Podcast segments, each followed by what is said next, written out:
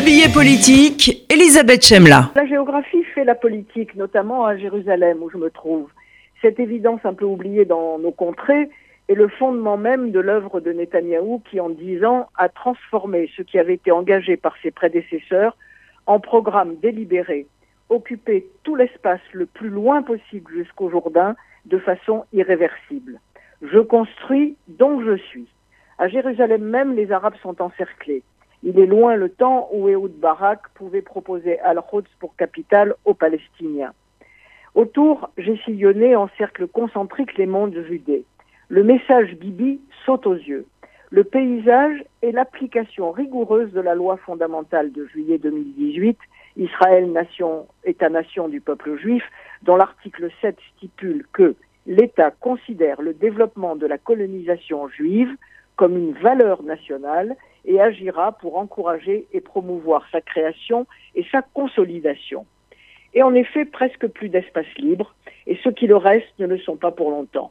Les arbres plantés comme une gloire il y a quelques décennies par les pionniers ont été abattus sans état d'âme. Les espèces animales traquées sont en voie de disparition. Jérusalem métropole est devenue une énorme couronne de pierre à la Cécile B2000, des forteresses faites autant pour se protéger que pour en imposer. Plus on roule vers l'est, vers les territoires, plus c'est flagrant.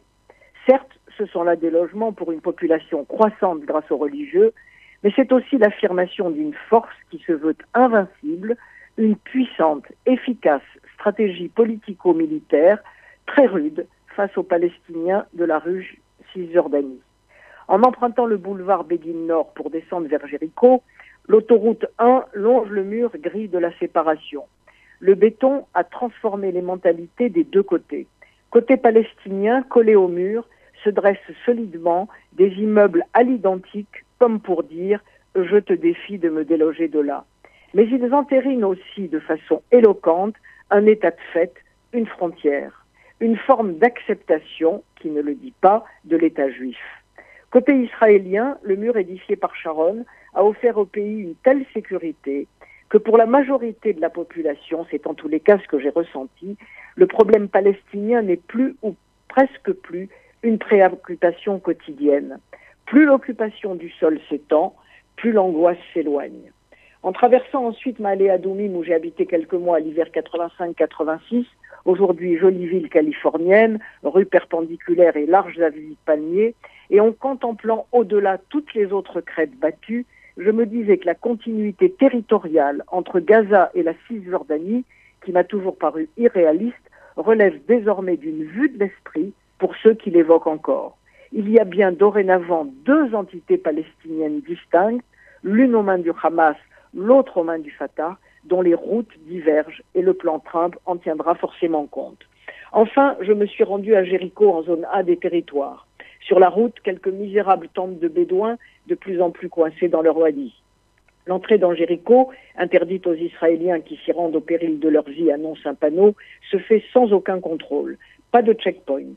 Une ville en plein ramadan, tranquille et cossue, qui affiche des portraits d'Arafat et de Mahmoud Abbas, des panneaux publicitaires pour le pèlerinage à la Mecque, et dont les femmes, quand elles sont dans la rue, portent tout au moins le hijab et la robe noire, comme le wahhabisme.